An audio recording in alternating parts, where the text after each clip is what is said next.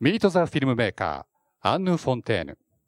フランスで監督、女優、脚本家として活躍するアンヌ・フォンテーヌが登場。彼女が監督と脚本を担当した最新映画、ボバリー夫人とパン屋の魅力や見どころ、制作秘話、ここでしか聞けないエピソードなどをトークショー形式でご紹介します。これまで愛に目覚めていく人間たちのドラマを甘美かつ官能的に描いてきた彼女が映画への熱い思いを語ります。それではお呼びする前に皆様中央のスクリーンにご注目ください。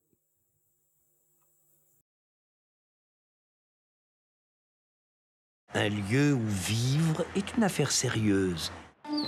Ça fait sept ans que je suis revenu en Normandie, que j'ai repris la boulangerie paternelle. J'ai cru trouver ici, comme un tas de Parisiens aussi cons que moi, l'équilibre et la tranquillité, c'est raté. フランスノルマンディーの美しい村で小さなパン屋を営むマルタンある日向かいの家にイギリス人夫婦が引っ越してくる Bonjour. Oh, hello. And this is Gemma Bovary and husband uh, Charlie. Bovary. Ici en Normandie Et elle, Gemma La même où Flaubert a écrit son chef-d'œuvre un lève du Non mais écoute, là on parle de livres, pas de jeux. Ça sent très très bon. Oh, bah vous avez raison, rien ne sent aussi bon que le pain. Bonjour, ça va? Oui, bien. Au fond de son âme, cependant, elle attendait un événement. Madame Bovary croisait le chemin du châtelain local.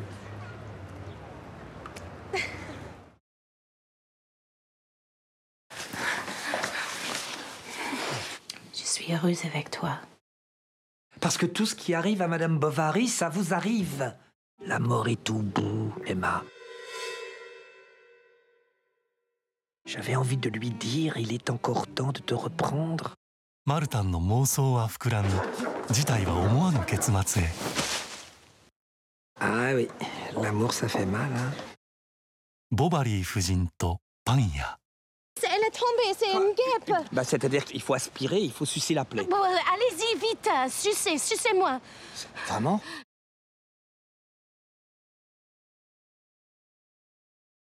はい、それではお待たせいたしました。本日モデレーターをお務めいただきます矢田部義彦さん、そしてアンヌ・フォンテーヌ監督です。皆様盛大な拍手でお迎えください。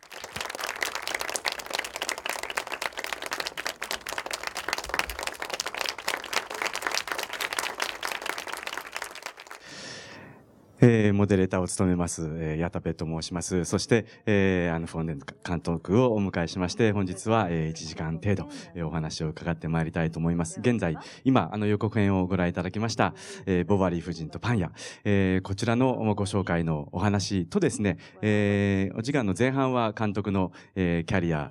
などを振り返ってお話を伺っていきたいと思います。えー、監督、えー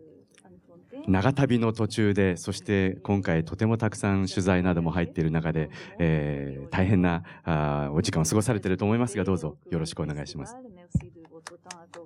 Merci. ありがとうございます。えー、監督今回4回目の日本来日というふうに伺ってますが、えー、改めて日本の印象などからちょっとお伺いできますか？Bonne. いい印象です。Non, mais c'est vrai que j'aime beaucoup venir. Je suis venue euh, いい印象ですね。本当にあの日本に来られて嬉しいです。で、あの今回3回目になりますね。あの最初に来た時がドライクリーニングの時で、次に甲骨という映画で来ました。で、しばらく間が空いて今回の来日なので、あの来られて嬉しいです。やっぱりあの日本の観客の皆さんっていうのはフランス映画にこう興味を持っていて、まあフランス文化とともにこう深く知ろうっていう気持ちがあるので、あの私もあの今回また日本をよく知って帰りたいと思います。えー、本当に今回こうやってお話をお伺いできるのが、えー、光栄と光栄です。と申しますのも、監督は、えー、98年ですね、に、初監督、あ、93年。です、ごめんなさい、初監督作品を撮られてから、今日に至るまで20、ほぼ22年間で14本、えー、すべて自分で脚本もお書きになっていて、えー、そのような監督はおそらく日本にはいないですね。えー、もう本当に世界でも稀に、なああ偉大な映画監督だと、えー、私は思っております。その監督のちょっとキャリアのスタートのところからお伺いしていきたいと思うんですけれども、もともと監督はシネフィルだったんですか？Non, j'ai passé ma jeunesse à Lisbonne. あのですね、私はあの子供の頃、若い頃、あのポルトガルのリスボンに住んでおりました。で、最初はあのダンサーとしてあの鍛錬をしておりまして、まあ、あのクラシックダンス、コンテンポラリーダンスというふうにやっていたんですけれども、あのそんな日々の中でですね、ある日、あの映画監督がノートルダム・ド・パリの、まあ、エスメラルダをやる人をあの探していて、それであのたまたま演技の方の道に入ることになりました。でもあの若い頃の私っていうのは全然その映画ファン、シネフィルではなかったですし、あの、まあ、本当にあの偶然にその道に入ったということです。えーまあ、80年代から女優として活躍なさったということなんですけれども、93年に、えー、 Les histoires d'amour finissent mal en général という、えー、作品が、これは、えっ、ー、と、まあ、愛の物語は大抵悪い結末を迎えるという、えー、タイトルの作品ですね。こちらを初監督、えー、脚本も書かれたということなんですけれども、ここに至る経緯を教えていただけますか？Bah, au départ, euh, quand j'ai commencé à écrire le scénario, je pensais そもそも最初のその初監督作品の、まあ、脚本を書いたというところから始まってるんですけれども、最初は誰か他の映画監督が買ってくれないか、他の人に買ってもらって、他の映画監督に映画にしてもらおうと思って脚本を書いていました。で、あの、ジャック・オディアールという、まあ、当時は脚本家として有名、まあ、今は映画作家として有名な人がいるんですけれども、その人がその脚本を読んで、あの、すごくいいオリジナリティがあると。で、これは君自身が監督するべきだというふうに言ってもらいました。それで、あの、まあ、たまたまと言いますか、あの、最初は本当にもう、あの、ちょっとした遊び心でやってみようというふうに思って、あの、監督業に乗り出しました。で私は別にあの映画学校に行ったわけでもありませんので、本当にもう自分の限られた知識で、まあ、資金も少ない、その中であの最初の作品を撮ったということです。最初の撮影初日はですね、本当にもうあの泣きました。私はこの調子だとクビになるのではないかと思って。ならなかったわけですよね。No, ils ont pas osé. はい、あの、そうです。あの、そもそもその女優さん、あるいはダンサーとして、まあ表現という分野に関わったとしても、なかなか物語を書こうっていうのは、誰もがすぐに思いつくわけではないわけですけれども、脚本を書こう、物語を作ろうと思ったきっかけというものはあったんですか？Parce qu'en fait, quand j'ai été comédienne, je jouais, donc j'ai fait quelques films. あの、そもそも女優だった頃、私は女優としては、まあ、中級レベルだったと思うんですけれども、でも、その時代にですね、やはりセリフというものに興味があって、まあ、あるいは他の俳優に興味があって、自分でそのセリフというのを書き換えてしまうという習慣がありました。で、ある時、あの、監督さんが、まあ、半分もちろんセリフを私が書き換えたので不機嫌になりながらも、なぜ君はじゃあ自分でもうやらないんだっていうことを言われて、で、それで、まあ、あの、思いました。あの、書き脚本を書き始めようと思いました。えっと、ちょっと一本目について私確認が漏れてるんですが、監督は、えー、自分ではご出演するということは、その時点でもう女優ではなく、えー、脚本監督の方に集中しようと、もう思われてたんですまあ、はっきり言ってしまうと私、あの、女優の仕事は好きでなかったんですね。まあ、あの、まあ、なったのも偶然というか、あまり自分の意思ではなく偶然になってしまったところもありますし、やっぱりその女優の状況として、その監督なりなんなり、こう、周りのその、あの、希望でずっと動くと、自分で物事を、あの、決めたり、コントロールしたりできないという点で、女優業はあまり好きでなかったです。やっぱり映画の俳優ってすごいなんかこう、特殊なな職業だと思うんですね。こう何かをやっていて突然カットの声でそれを中断しなければならない。そしてまあ同じことをまたアクションの声であの始めなければならないっていうすごくある意味まああのそれに向いた人しかできない特別な職業だと思います。一本目を取り終わった時の、あ、これはいけそうだって思われたのか、どういうふうに思われたんでしょう？あの、あの、最初1本目を終えた後は、もうやらないと思いました。parce que j'ai trouvé ça tellement dur. あの、すごい辛い、難しい、まあ、ある意味、バイオレントな経験だったので、もう一回やるっていうことは考えられなかったです。Et ce qui m'a déstabilisé un peu, c'est que ce premier film, qui était un film assez adolescent. ただ、あの、この映画ですね、あの、ジャン・ビゴ賞を、あの、受賞することがすぐにできまして、で、ある意味、まあ、これで、まあ、正当な、まあ、映画監督として存在することができるんだっていうのを、その受賞の時に、まあ、自分で自覚しました。で、他の映画もやることにしました。で、その次に来たのが、これも日本でも紹介されてると思うんですけれども、そのオーギュスタンというですね、非常に、えー、個性的なキャラクター、えー、俳優志望の青年を、えー、据えた、後にこれは三部作になっていくわけですけれども、えー、お兄様？弟様？ご兄弟が、えー、主演でいらっしゃる。C'est mon frère et qui est un fou, mais un fou 弟なんですけれども、あの主演の俳優はまあ弟なんですけれども、日本がすごい好きな彼は、はい、人なんです。まあ、その後すごく中国好きな、えー、第2作目では中国好きな、えー、面が映画では描かれは描かれるわけですけれども、で、その弟さんをあのようなユニークなキャラクターで映画で描こうというのは、いつ頃思われたんですか？どのように思われたんですか？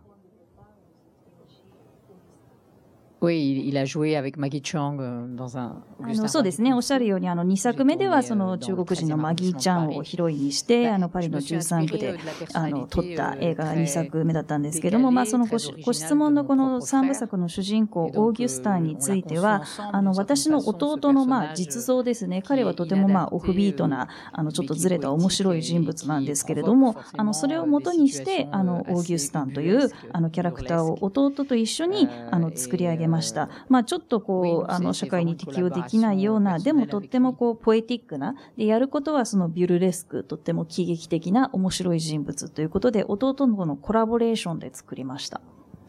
あの、95年に、えー、オーギュスタン、音ボケオーギュスタンという放題がついておりますけれども、えー、そして98年にオーギュスタン連連風神という、えー、作品が、えー、ありますね。えー、そして、えー、2006年に、えー、ヌーベル・ションス、まあ、新しい機械というような作品で、そのオーギュスタン三部作というのが作られておりますので、ぜひこちらもまだご覧になってない方は本当に面白いので見ていただきたいんですけれども、ちょっと遡りまして、97年に、個人的な話で恐縮ですが、私その時フランスに住んでいたんですが、えっ、と、ネトアヤージャセック、ドライクリーニングという作品がとってもフランスで話題になったことをよく覚えています。えー監督にとってもこの作品はやはり初期の自分の監督としての、うん、立場を確固たるものにした作品というふうに捉えていらっしゃいますでしょうか？そうですね。やっぱりドライクリーニングは私のキャリアを変えた作品だと思います。やっぱりこう世の中にショックを与えた物語だと思いますし、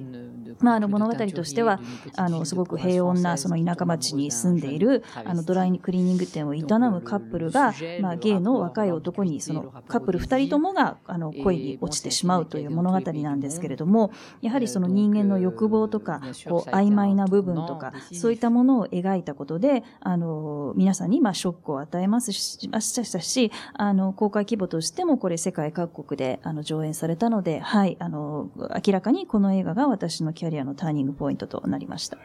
À partir de ce moment-là, on m'a dit que j'étais une réalisatrice qui faisait des films troubles. はい、あの、ここからですね、ちょっとこう、居心地の悪い、あの、トラブル、えー、人の心をかき乱すような映画を作る、えー、映画監督だという評判を得るようになりました。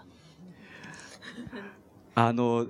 ただ監督のキャリアとしては、今でもやっぱりとてもユーモアというのが大きな要素になっていると思うんですけれども、その、いわゆる当初はコメディ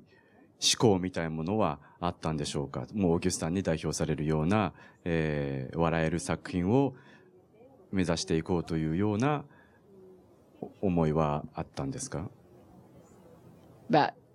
Gemma Bovary, c'est une comédie, une comédie caustique, euh, très ironique.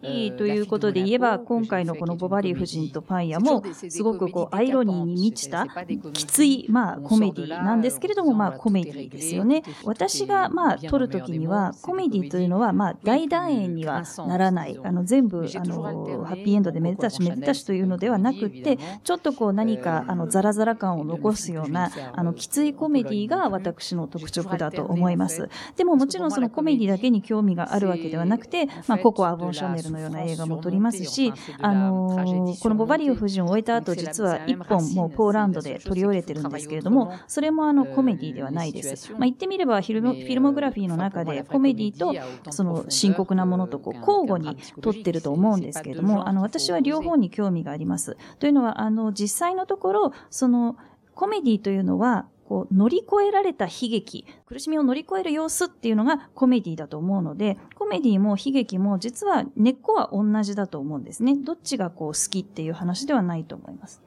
本当に監督のフィルモグラフィーを改めて拝見してますと、いろいろな、えー、タイプの作品があることに驚かさ驚かされるわけですけれども、一つ思うのはいつもとてもキャラクターがえー、個性が強くて、そのキャラクターが物語を引っ張っていくという、えー、印象を受けます。で、監督は脚本も全て手掛けられてるわけですけれども、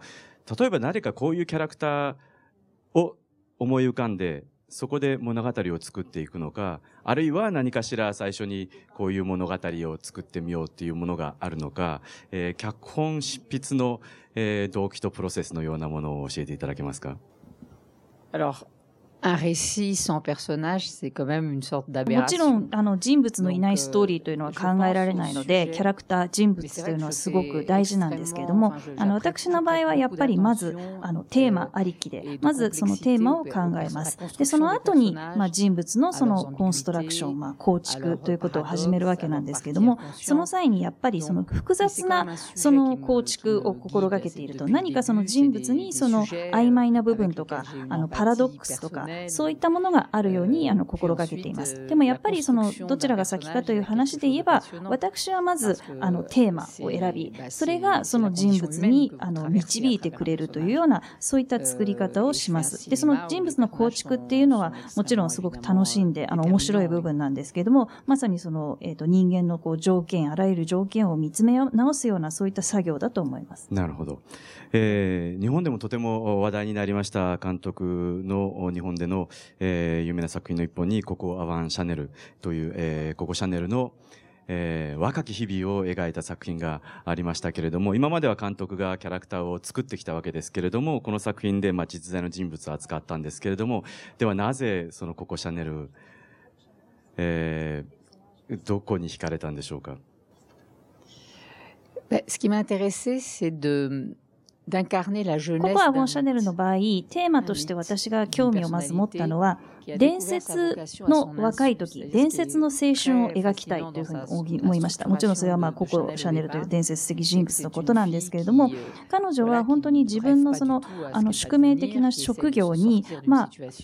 意図せずにしてまあ出会ったというような人物だと思うんですけれども、あそこでまあ、あの映画の最初の方に描かれる若い娘のココっていうのは、もう何も、何になるのか全くわからないような恵まれない環境から出てきた若い娘であると。で、それがあのように運命によってその自分のその天職である職業を見つけていくという物語なんですけれども、彼女がその戦い取ったものっていうのは、その本当に現代における女性像、現代的なその女性というものだと思います。で、あの、ココシャネルのその人物像については、まあ、様々リサーチをして、まあ、もちろん、あの、知ってからその制作に入ったんですけれども、私にとっては、なので、こう、実在の人物、こう、歴史的人物のその電気映画を作ったっていうより、あの、もちろんあの時代、その歴史ものではあるんですけれども、とあるスタイル、シャネルスタイルという、あの、スタイルの誕生についての映画だったと思います。ココシャネルっていうのは本当に女性にとってのとあるスタイル、ある行動様式っていうのを全くこう新しく作り変えた人だと思うんですね。というのは人間のこの女性の歩き方にしろ、あの、仕草にしろ、あの、昔風のお洋服を着てたら全く違うわけで、シャネルはその新しい服を作ることによって、全く新しいその女性の行動様式というものを作り上げた人だと思います。すごくあの、ロマネスクな体験でした。それが、えー、2009年だったわけですね。で、その後に、えー、モンピャク・コシマーという、えー、私の最悪の悪夢という、えー、こちらは、えー、まあ、コメディを、えー、作られまして、そして今度は、えー、2013年ですね、えー、ナオミ・ワッツとロビン・ライト・ペンを迎えた、えー、ハリウッドスターを迎えた、えー、美しい絵の崩壊という、えー、まあ、これも、おまあ、一つの厳しい愛のドラマですね、を作られて、そして今回のボバリ夫人とパン屋に至るということで、とても駆け足でキャリアを振り返って申し訳ないんですけれども、えー、ボバリ夫人とパン屋の話に入っていきたいと思います。えー、こちらは、ボバリー夫人と有名な小説があるとして、えー、それではない、この映画の原作になっている漫画ですか？があるというふうに聞いてるんですけれども、その存在と、まあ、どうやって巡り合ったかというところを少し教えていただけますか？Ce roman graphique de Posy Simon, qui est un auteur anglais extrêmement そうなんです。あの原作、まあ、この映画の直接の原作は、あの、ポージー・サイモンズというあの、英国の、まあ、漫画家が書いた、そのグラフィックノベルなんですけれども、あの、英国では彼女は非常に有名な、あの、グラフィックノベル作者でありまして、あの、かの有名なガーディアン誌に、あの、書いている人なんですけれども、彼女が、まあ、それまでに、あの、連載していたものをまとめて本にしたものが、あの、ジェマ・ボバリーという、あの、本なんですけれども、この本をですね、私はたまたま、あの、フランス人プロデューサー、いつも仕事をしている人の、あの、机の上で偶然あるのを見つけました。で、その本本を見たときにですね、まずその不思議なタイトル、まあこれ現代はジェマ・ボバリーというあの人の名前なんですけれども、そのタイトルと表紙の絵にあのまず引き付けられて、それであの読んでみました。そしたらすごくそのあの物語のその展開の仕方がこう面白くてこうインテリジェントだと思ったんですけれども、もちろん大元のネタであります、そのボワリー夫人の、まあ、このフランス文学の伝説的人物に基づきながら、その、この妄想好きなパン屋さんがセクシーな隣人にどのようにこう妄想を膨らましていくかというのがすごい面白いと思いました。ちょっとバカな質問で申し訳ないんですけど、あの、こう、たくさんの作品をもう十数年間でずっと作っていらっしゃると、常に何かネタがないかどうかっていうのは、常になんか探してるんですかそれとも、あの、本当に偶然っていうこともあるんでしょうか本当にちょっと。Comment j'arrive à trouver les sujets de mes films Vous voulez dire... Euh... Ben, je vis dedans. Mais en fait, c'est assez naturel. J'ai la chance aujourd'hui. そうです。いつも気にしているっていうことはありますし、まあ最近になると、やっぱりそのプロデューサーの方から、これは君向きのあの企画じゃないかっていうふうに持ち込まれてくることもあるので、その両方ですね、自分でアンテナを張ってくるの、張ってるのと、まあ人にあのオファーしてもらえるとのミックスだと思います。でもあの常にやっぱり私というのは、あのお話をこう探しているあの人間なんですね。ですから日本に滞在していても、朝のちょっとしたことと夜のちょっとしたこと、あの、お話を見つけるのが、あの、いつ、見つけることをいつも心がけてます。あの、インスピレーションの源っていうのはありとあらゆるところにあります。ただですね、映画というのはお話を見つけるだけではダメで、あの、奇跡的に素晴らしいのは、そのシナリオに対してお金を出してくれる人々がいるっていうことですね。それで映画ができるわけです。その通りですね。で、その、えっ、ー、と、ガーディアンの、えー、まあ、作品を見て、映画化を構想されるわけですけれども、えー、さっきから映ってますけれども、この映画に本当に不可欠なのは、この、ファブリス・ルキーニという、えー、役者なわけですね。もう、映画にしようと思った時からすぐにファブリス・ルキーニさんのことは意識されてたんですか Oui, ça c'est vrai que dès que j'ai lu le はい、あの、すぐに、あの、まあ、ポージー・サイモンのこのグラフィックノベルの本を読んだ、あの、すぐ後に、もう、ファブリクス・ルーキニのことを考えました。で、あの、私はもう彼と仕事をしたことがあって、個人的によく知っていたんですけれども、あの、実はファブリス・ルーキニは、あの、もう個人的にすごいボバリー夫人のもう、ほとんどオブセッション的なファンなんですね。彼はボバリー夫人の本が大好きなんですね。で、あの、人物としても、すごく、まあ、フランスで有名な、そのセレブリティの俳優でありながら、すごくこう、おかしさ、面白さっていうのを持ち合わせていると。で、このマルタンという人物は、典型的なパン屋でないパン屋ですよね。まあ、すべてのパン屋がこんなボバリー夫人に、あの、入れ上げてるわけでもないので、こういったすごい特殊な人物を演じるのに、もうファブリスしかいないなと思いました。もう実際にかなり長い付き合いだとおっしゃいましたけれども、もう最初に会った時にもボバリー夫人の話をしていたっていうふうに伺ったんですが。La première rencontre, c'était sur un tournage. そうなんです。あの、彼と出会ったのは随分昔、私が、あの、まだ女優だった時代に、とある映画の撮影現場で知り合いまして、で、それまではもちろん彼のことは知らなかったんですね。で、その撮影期間中にですね、ある時、あの、今晩食事に行こうよっていうふうに誘われました。で、あの、私は、あ、これはなんか、ナンパかなと思って、そのディナーに行ったんですけれども、そのディナーの席でずっと彼が、あの、喋り続けていたのが、ボバリー夫人のことだけでした。なので、まさに彼っていうのはこの役をやるため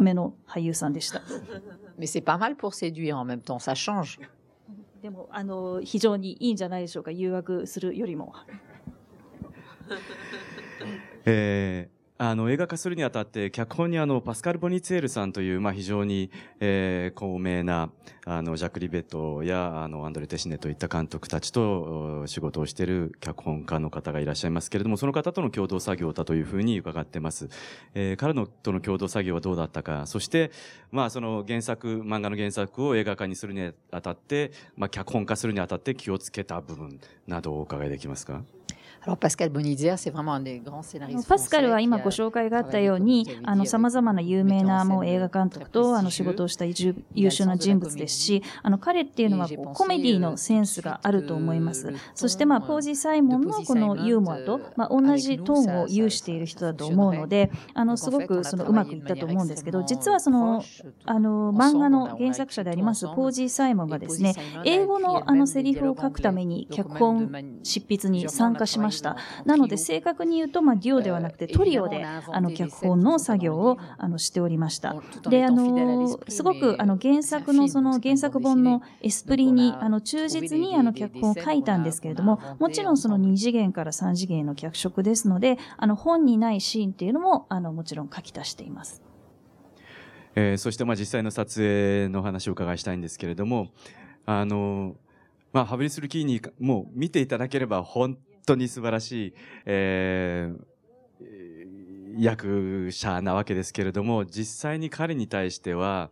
もう自由にやってくれなのか、かなり細かく監督からもいろいろ演出をなさるのか、どのような感じで撮影は行われるんでしょう？J'ai pas laissé jouer comme il veut. En même temps, euh,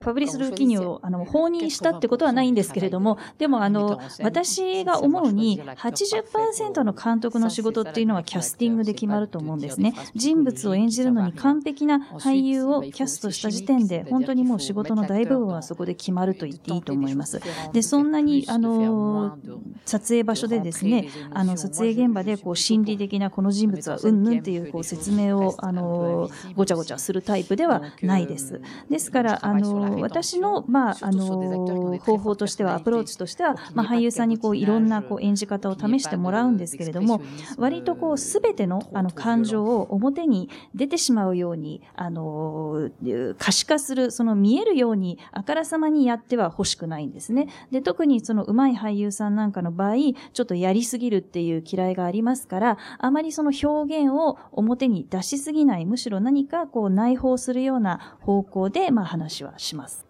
あの、ファブリス・ルキーニさんが台本にないセリフも、えー、言ってしまうっていうようなことを先ほど、えー、ちょっと伺いましたけれども、そこは監督としては、まあ、許容範囲であればいいよっていう感じな。Bah, je permets d'improviser si l'acteur a un don あの、私は俳優にその即興を許すのは、やっぱり俳優にその才能があるのなら、あの、やってもらって構わないと思います。やっぱりその即興っていうのは、その状況に合ってなければいけないと。その、ナチュラルにその溶け込む、あの、平凡に終わらないっていう、そういう、あの、ことができるのであれば、まあ、即興もいいと思います。で、あの、ファブリス・ルーキニの場合は、非常に彼はこう、オフビートなこう、コメディの、あの、センスっていうものがありますので、今回の映画では3、4シーン、まあ、彼の、あの即興を取り入れたところがあります。えー、予告編を先ほど見ていただきましたけれども、ファブリス・ルキーに扮するパン屋さんが、とても文学好きで、えー、田舎に住んでるわけですけれども、ある日、隣の家に、えー、若いイギリス人夫婦が引っ越してきて、名前を聞くと、ジェマ・ボバリーだと。で、彼はエマ・ボバリーの本に浸水してるので、あ、これ本物が来たということで、えー、彼女の生活を、まあ、観察するようになるわけですね。まあ、そこから話が、えー、広がっていく、えー、本当にコメディでもあり、えー、まあドラマでもあるわけなんですけれども、えー、先ほど、えー、監督の仕事は、正しい俳優を見つける、見つけることだというふうに、えー、おっしゃいました。あまりそのジェマ・ボバリーを演じるジェマ・アータートンさんという、女優さんを日本のお客さんはそれほどまだ、知らない人が多いと思うんですけれども彼女をどのようにして、キャスティングされたかそして、どのような女優さんかということを紹介していただけますか？Bah, Gemma Arterton, c'est une actrice, donc une jeune actrice anglaise. ジェマ・アータートンという人は、まあ、ご存知ない方のためにご紹介しますと、まあ、若い英国の女優さんで、まあ、これまではもっぱらそのイギリス映画に出ていて、ただ、まあ、あの、007、ジェームズ・ボンド映画にも出たことがあります。で、あの、非常にこう、センシュアルな、まあ、あの、官能的な、人なんですね。まあ、これまだ皆さん見て、えー、いらっしゃらないと思うので、まあ、ざっくり説明すると非常に官能的な女性であると。で、あの、彼女をキャスティングする前にですね、あの、何人か他の英国人女優に実はあったんですけれども、あの、なかなかこう、ピンとくる人がいなかったっていうのは、この役にはやっぱりもう、部屋に入ってくるなり、こう、人々に何がしかの感情をかき立てるような、しかし、こう、わざとらしくない、意図しない色っぽさ、官能性というのが必要だったと。で、あの、どこかこう太陽のような暖かさ。で、ファブリス・ルーキには彼女を見て、あ、これはその幸福を約束してくれるような存在だって、まさに綺麗なあの定義をしたんですけれども、そういうなんかこう暖かいようなこう魅力っていうのを放ってる人なんですね。で、あの、ロンドンであの、オーディションをしたんですけれども、そのロンドンの部屋に彼女が入ってきて、もうその瞬間にあの彼女だと思いました。もちろんボバリー夫人というフロベールの小説がまあ一つのネタにはなってるわけですけれども読んでなくても、えー、もう全く面白いです、えー、逆に言うとフランスでボバリー夫人という小説は、えー、どのくらい読まれてるものなんでしょうか Alors, bien sûr, quand j'ai écrit le film, je m'adresse à des spectateurs. もちろん私のこの映画のシナリオっていうのは、マダム・バリーを読んだ人でも楽しめるように書いているので、もちろん読まないでこの映画を楽しむこともできるんですけれども、マダム・バリーを知ってれば、プラスアルファで楽しめると思います。やっぱりこう、パラレルワールド的に、あの、元ネタの要素が展開されている部分っていうのもありますから。で、あの、ご質問のフランスでみんな知ってるのかっていうご質問なんですけれども、あの、ボバリー夫人は、フランスでは大体15歳ぐらいの時に学校の課題として文章読解のそのテキストとして、まあ、読まされるんですね。だから、まあ、あの、それ、素材になったからって言って、まあ、全部読む人が全員ではないかもしれませんけども、少なくとも一部はみんな読んでいるし、すごくこう、伝説的な、こう、永遠のその、あの、あるキャラクターであって、すごくこう、時空を超えうるような普遍性のあるキャラクターであるっていうのは、あの、みんなわかっていると思います。で、これはもう世界、国を問わず、あるいは性別を問わず、みんなやっぱりこう、マダム・ボバリー夫人的な要素っていうのは持ってるんじゃないでしょうか。Peut-être qu'ici, personne n'avait jamais entendu parler de Madame Bovary. 皆さんの中でボバリー夫人ご存知の方はどのくらいいますか？あよよ読んだことがあるという方どのくらいいらっしゃいます？あ、oui. Non, il y en a quand même pas mal. 読んだことないけど、タイトルは知ってるよっていう方は。キーコネルティとか。あ、半分ぐらい。Le titre, bah oui, le titre. あの、公開まで少し時間がありますので、もし読めたら。でも繰り返しますが、読まなくても大丈夫です。Non, ça peut être. Oui, puis on peut le lire après, avant, jamais. はい、あの後で読んでも前に読んでも全然読まなくても大丈夫です。はい、他のキャストの皆さんもあの、えー、イギリスの方も出てらっしゃいますし、そのキャスティングということについては、あの、そうですね。若い青年も出てますけれども、少し紹介していただけますか Le jeune Nils Schneider qui fait Hervé, qui fait le garçon pour qui elle craque. あの、まあ、今、あの、画面に映っている、そのエルベ役のニール・シュナイダーなんですけれども、彼はもともとあの、カナダの俳優で、まあ、テストをして、オーディションをして決めたん。ですけれども、あの、非常にまあ、美しい青年であると。で、まあ、あまりに美しすぎる場合、まあ、演技力はあるのかって心配になることがあるん。ですけども、彼の場合はその両方を兼ね備えていたと。で、特にですね、やっぱりこのエルベの役に、どこかこう、フラジャイルな、こう、脆い面っていうのが必要だと思うん。ですけれども、それを兼ね備えていたと。なので、もうこの、あの、ジェマがすぐに夢中になってしまう、そういった人物を演じるのに最適だと思いました。一番キャスティングが難しかったのが犬でした。あの、重要な役ですが。え、ディリジェデシアン、ヨナドゥ。ウィ。ルシアンドルキニー、ルシアンドジェマ。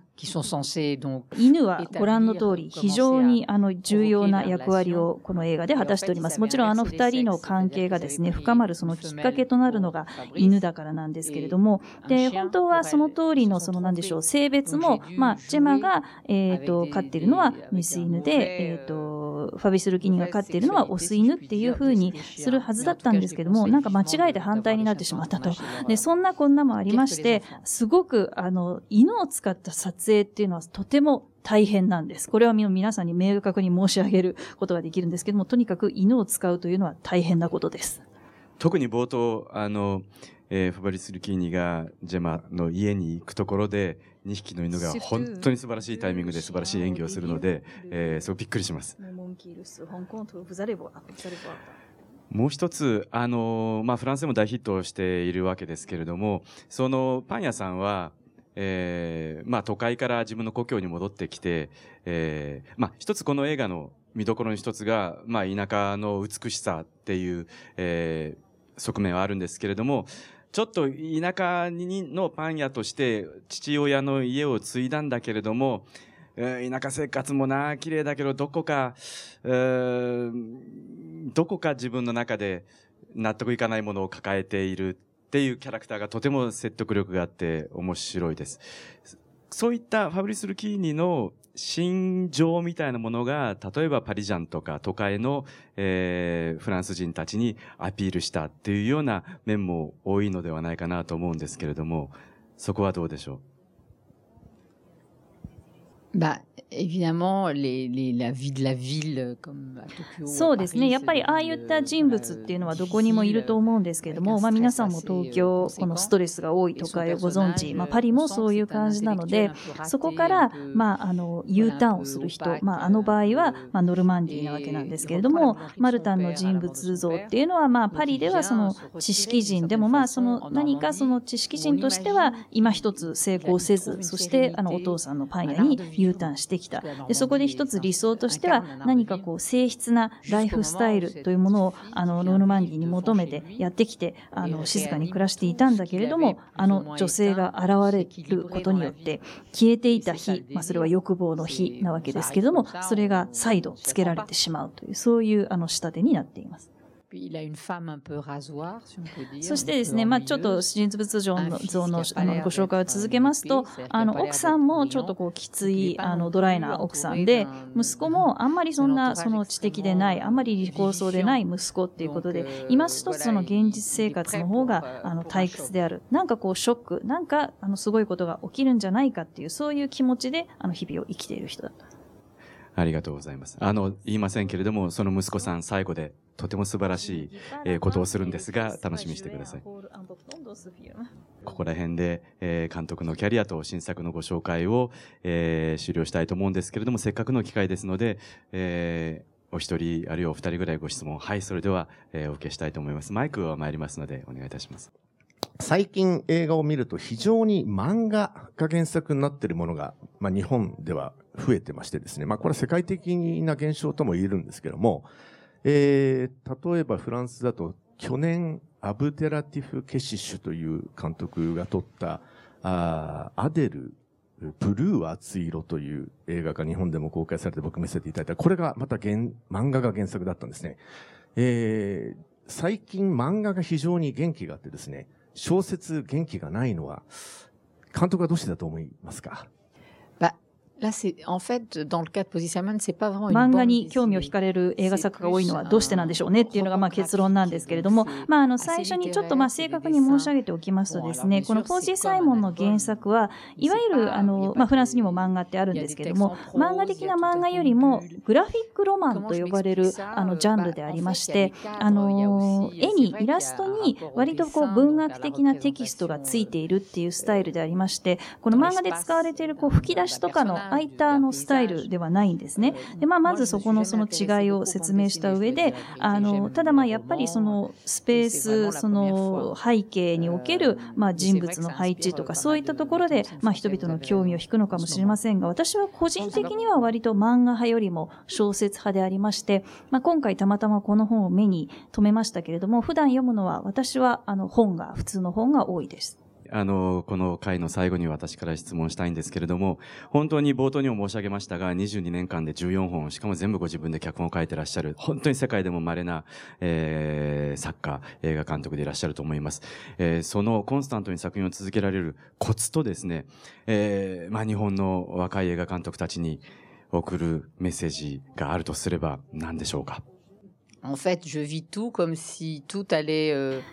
最初の質問ですね。私のそのエネルギーの源なんですけれども、まあ、私のその性格なんですけれども、やっぱり物事っていうのはこう、儚くてどんどん過ぎていくものだって思ってるので、常にこう、前向きに前倒しで物事を考えてるんですね。で、あんまりこう、後ろを振り返らないと。で、今回まあ4日間日本にいる間でも、もう東京の道を歩きながら、あ、帰ったら次のポーランドで撮った映画の編集はどうしようかとか、そういうふうに常に常にこう、前倒しで前向きに考えてる。まあ、それは私の性格だと思うんですけれども、それがまあエネルギーのもとかなっていうふうに思います。